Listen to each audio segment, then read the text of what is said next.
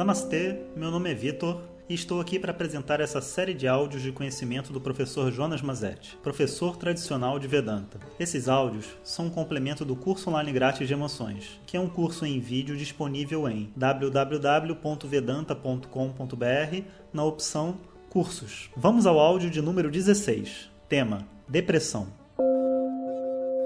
Om Shri Guru Pyo Namaha Harihi Om A depressão é tida como o grande mal da nossa geração. E, na verdade, ela é a consequência de toda uma filosofia, uma forma de pensar contemporânea onde as nossas emoções são doenças e o ser humano não é livre para sentir. As pessoas confundem muitas vezes a ausência de emoções com a masculinidade e vão dizer: homem não chora. Homens devem ser fortes. E o mais interessante é que as mulheres agora entram dentro da mesma energia. E mulheres também não choram, porque elas são fortes. Não. Quem não chora é desumano, não é nem homem nem mulher. Homem que é homem chora, mulher que é mulher também chora. O choro não deve ser uma, um mecanismo de, de vitimização. E isso é um outro ponto que a gente vai conversar em algum outro momento. Agora, o choro de verdade, a conexão com as emoções que estão acontecendo dentro da gente, é o que tem de mais nobre, mais real para uma pessoa viver. A gente nunca deveria negar isso, mas a nossa filosofia de vida, a forma como o mundo está estruturado, você dizer que você está com raiva, você dizer que você está triste, você dizer que você está cansado, chateado, emburrado, são todos sinais de fraqueza. E a gente começa a criar uma estrutura de auto-julgamento diante das nossas próprias emoções. Para não entrar em contato com as emoções, a gente começa dizendo que a gente não está se sentindo bem. Por que, que eu não digo eu estou com raiva? Não, eu não estou bem, professor. Estou muito mal. Mas mal como? Estou ansioso. Não, ansioso a pessoa não fala, porque se ela disser ansioso, aí ela é uma pessoa ansiosa, que é uma coisa ruim. Eu não estou bem. E as emoções vão fervendo lá dentro, vão se misturando e chega num determinado ponto que a pessoa não é nem mais capaz de dizer o que ela sente, porque ela sente um monte de coisa e ela nunca treinou, nunca treinou a sua linguagem, nunca treinou a sua mente, nunca treinou a sua percepção para dizer o que ela sente. Então você descobre às vezes pessoas assim de 30, 40 anos de idade, pela primeira vez na vida, parando para se escutar e entender o que verdadeiramente elas sentem. É um momento muito importante. Se estiver acontecendo com você, que bom que está acontecendo, apesar da idade avançada. Mas a gente precisa entender que isso era algo para ser construído ao longo da nossa vida, ao longo da nossa criação. Adultos capazes de expressar o que sentem são pessoas bem resolvidas, pessoas diretas e objetivas.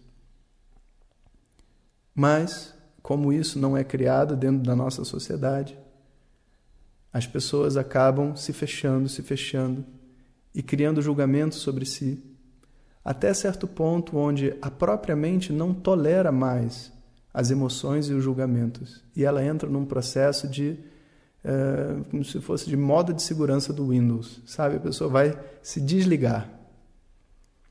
E isso é o que é chamado de depressão. Eu tenho raiva porque eu não consigo descansar. E eu chego em casa, os meus filhos aprontam, eu fico triste, aí por causa da tristeza eu, eu fico preguiçoso, e por causa da preguiça eu me sinto inadequado, me acho, me considero inadequado, e por causa dessa inadequação, eu tenho raiva da minha vida. E por causa da raiva da minha vida, eu não sei por que, que eu estou vivo. Eu não sei por que, que eu deveria viver. E de repente, tudo se fecha na seguinte maneira: eu quero assistir oito episódios de Game of Thrones, assistir futebol até as quatro horas da manhã, Ou eu não quero falar com a minha família, quero ficar comigo mesmo ouvindo meu, minha música aqui no headphone, comendo coisas que não fazem bem, né, esperando para ver quando que isso vai passar. Observa, assistir 10 episódios de Game of Thrones comendo chocolate e suicídio é a mesma coisa. As pessoas não querem admitir, mas a verdade é que esse movimento dentro da mente de exagero e não saudável é um movimento de suicídio, é uma autodestruição, é um pedido para que tudo que está ocorrendo comigo, com esse personagem que eu vivo, seja esquecido. Eu não quero entrar em contato com essa realidade. E depois de estar tá cansado, de ver muito seriado, de estar tá totalmente tamas, né, totalmente letárgico, de tanto que eu comi doce, a única coisa que me resta é dormir. E se eu não conseguir, eu ainda tomo um remédio e vou dormir. Esse é um quadro muito típico né, e que funciona dentro da nossa sociedade. E a gente não pode ser é, leviano quanto a eles. Por isso as minhas palavras também são muito duras, porque é necessário que a gente acorde para esse fato. A depressão é uma situação muito séria a ser tratada. E ele é a ponta de todo um processo. Quando você pergunta para uma pessoa depressiva o que está acontecendo com ela, por que, que ela está assim, a única coisa que ela vai fazer é se julgar. Ela vai dizer: Ah, ah é, quando eu, eu penso nos meus irmãos, poxa, meus irmãos ganharam a vida, eu sou um fracassado. Né? Eu, eu não tenho aquilo que eu gostaria de ter. O meu filho não fala mais comigo. O meu não sei o quê. E, e quando você, tipo assim, olha para esses julgamentos todos que a pessoa está fazendo sobre ela mesma, a maioria das coisas nem faz sentido. São coisas que aconteceram há tanto tempo. São coisas que é, são tão óbvias e evidentes para gente, mas para a pessoa, não. Ela está como se estivesse congelada no passado. Sempre que se instalar um quadro depressivo, é muito importante que se busque um médico, porque às vezes existem casos onde a depressão é causada por componentes químicos do cérebro. Mas, ainda se for esse o caso, os exercícios de yoga e o momento também onde você investe na purificação, na qualificação da sua mente são de extrema importância. Por isso, esses áudios, as aulas de Vedanta e tudo mais, podem ajudar imenso uma pessoa que esteja passando por depressão. Nunca vai substituir um médico, nunca vai substituir um tratamento, mas nenhum médico, nenhum remédio vai fazer você parar de competir com seu irmão. Talvez Vedanta possa te ajudar na estrutura dos seus pensamentos.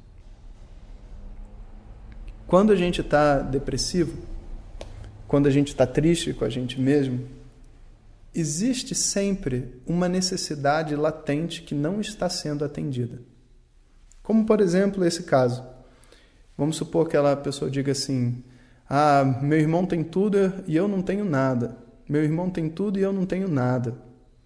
Tá bom, mas quando você vê que o seu irmão tem tudo, mas você não tem nada, qual necessidade sua não está sendo atendida?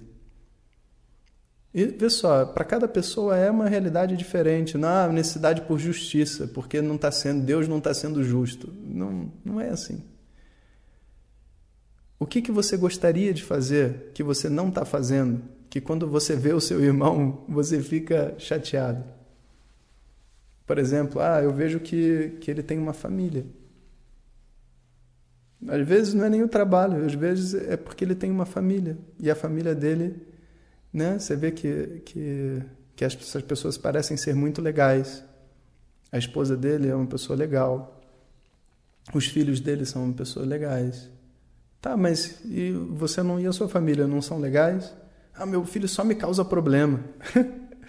então, observa.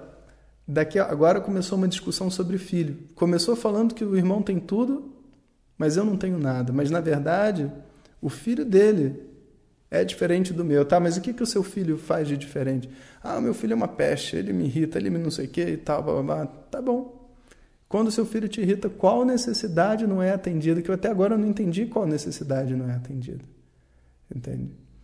Aí ele fala assim: eu, quando eu, eu vejo meu filho, eu vejo que eu não sou um bom pai.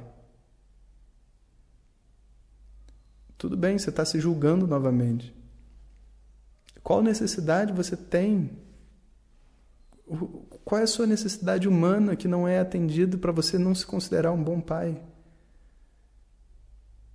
O que está pegando dentro de você? O, aonde está a emoção? A emoção está perdida, são só julgamentos dentro de julgamentos. O que está acontecendo com você? E, e aí ele diz assim: Ah, se o meu, se o meu filho é, for fazer exatamente tudo que eu fiz na minha vida, ele não, ele vai ser um nada, exatamente como eu. Observa que interessante. Agora, o filho é uma peste. Ele está assumindo a culpa do filho ser uma peste, dizendo que ele, ele não significa nada. Ele não quer que o filho seja um nada. Entende? Então tá. Então você está dizendo para mim que essa tristeza toda que você está sentindo agora é porque você não vê o seu filho tendo uma boa vida no futuro?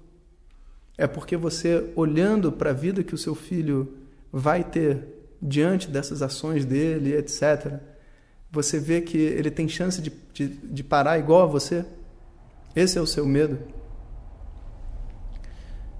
É, de, de, de certa forma, sim. Eu queria que ele desse certo na vida.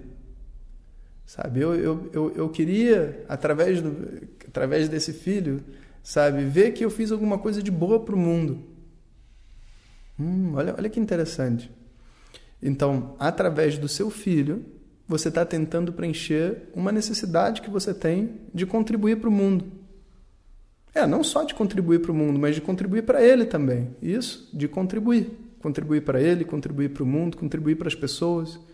Né? Pelo menos se você pudesse contribuir para o seu filho, você ia se sentir bem.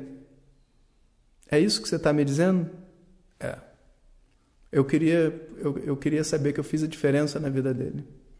Aí olha só o que, que acontece. Aquela depressão, aquela visão de autodestruição completa, ela, ela vai se migrando, ela, ela se transforma agora numa numa coisa pontual, numa necessidade de, de contribuir para o mundo, de contribuir para o meu filho, de contribuir para aquilo. E nessa visão, o que, que acontece com a pessoa quando ela diz isso? Ela começa a chorar, ela sai da depressão e entra na tristeza. Porque a depressão ela só existe quando eu estou preso nos julgamentos e não tenho contato com as minhas emoções. E um pai triste, porque eu gostaria que o filho desse certo, é algo até positivo Todo mundo tem orgulho disso. Um pai depressivo que fala que é o pior pai do mundo, que não é um bom exemplo, todo mundo quer sair correndo. E a depressão, como a gente conversou, é a ponta de todo um processo. Depois dali é a morte. Então, quando você sai da depressão, você não sai para a felicidade, você sai para o sentimento real. Você sai para uma tristeza de, por exemplo, não se, não se ver contribuindo para o mundo. A minha necessidade de contribuir para o mundo não é atendida. E eu, eu fico triste de ver que eu não fiz nada por ninguém. Pelo menos se eu tivesse feito pelo meu filho. Mas você ainda pode fazer. E existe ainda uma maneira de deixar fluir essa necessidade e atendê-la, com certeza. Até o último momento da nossa vida a gente pode contribuir para o mundo. Isso é uma descoberta a ser feita, se for essa, se for esse o problema. Então a depressão não é um trabalho simples. Não é fácil de se lidar. A gente deve sair da nossa atmosfera depressiva, seja lá o que estiver causando a depressão, se é, se é a casa, sai de casa. Passa o dia fora. Se são os amigos, troca de amigos. Se a família está fazendo, dando problema, arruma alguma atividade que você possa estar distante para você ter o espaço para pensar sobre si e voltar uma pessoa nova, né? voltar uma pessoa nova.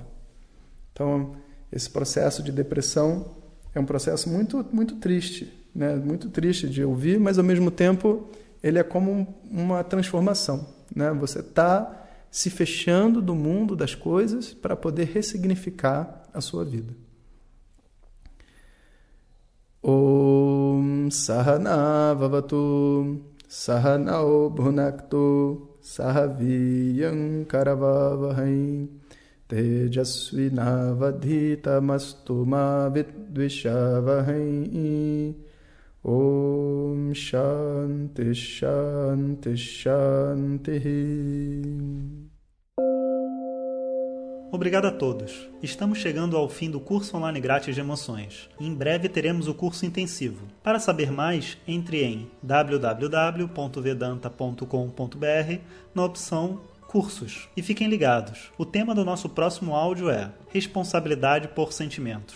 Se você deseja receber diretamente nossas mensagens no seu WhatsApp, entre em www.vedanta.com.br na opção WhatsApp. Até o próximo ensinamento. Om Tat Sat.